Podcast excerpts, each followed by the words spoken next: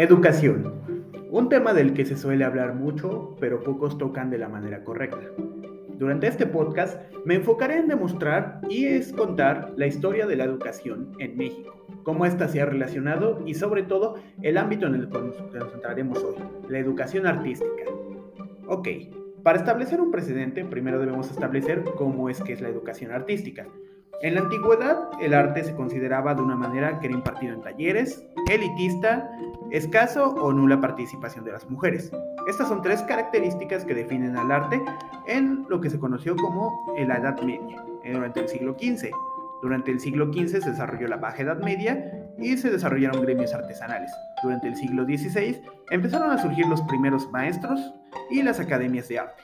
A partir de ahora, seguiría una evolución constante que nos llevaría hasta donde vamos a continuación. La educación en México.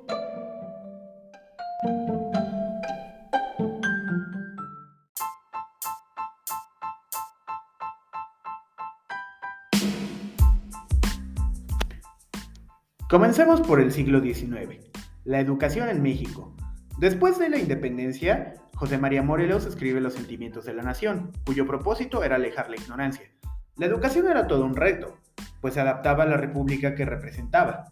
El país en ese momento se encontraba en una crisis, acababa de pasar la guerra y había una falta de recursos. La educación era todo un reto, pues se, se buscaba quitar la educación superior al clero, promover la educación, se buscaba llevar el conocimiento a la población con el fin de acabar con el oscurantismo y la ignorancia. Por tanto, se crea la compañía La Casteriana, cuyo propósito era llevar la educación primaria a sectores pobres, enseñar a leer, escribir y dibujar, separándose así las clases sociales. Por ende, en 1833 se crea la primera Dirección de Instrucción Pública, con el fin de expedir libros de texto certificados.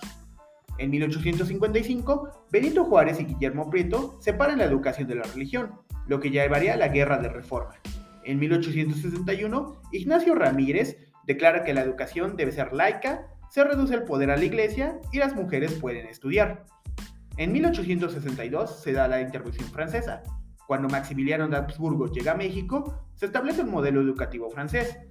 Cuando la República se restaura, se promueve la educación gratuita y laica. Pero hay un choque de problemas en el país, pues se, da cuenta de que hay analfabetismo, deserción escolar e exclusión de los indígenas.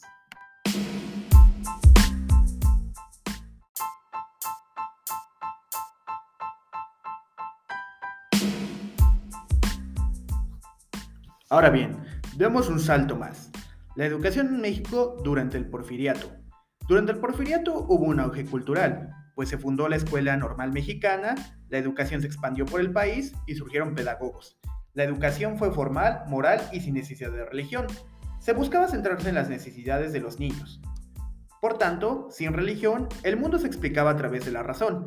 Se crean herramientas gráficas, se da menos importancia a la memoria.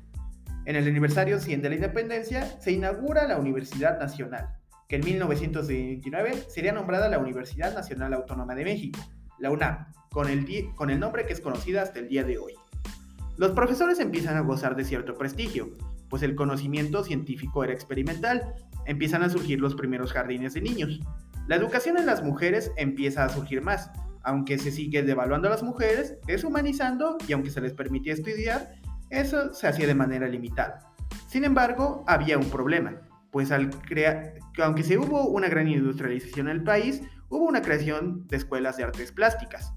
Digo que es malo, pues había, era evidente la desigualdad social que había aún en el país. Había explotación y mortalidad infantil. Después de la revolución, la educación se estableció como obligatoria, laica y gratuita, principios que son llevados hasta el día de hoy. Esto lo sacamos, nos explican la doctora Josefina Soñaida Vázquez, historiadora por la UNAM, y la doctora Egreisa Loya, historiadora por el Colegio de México.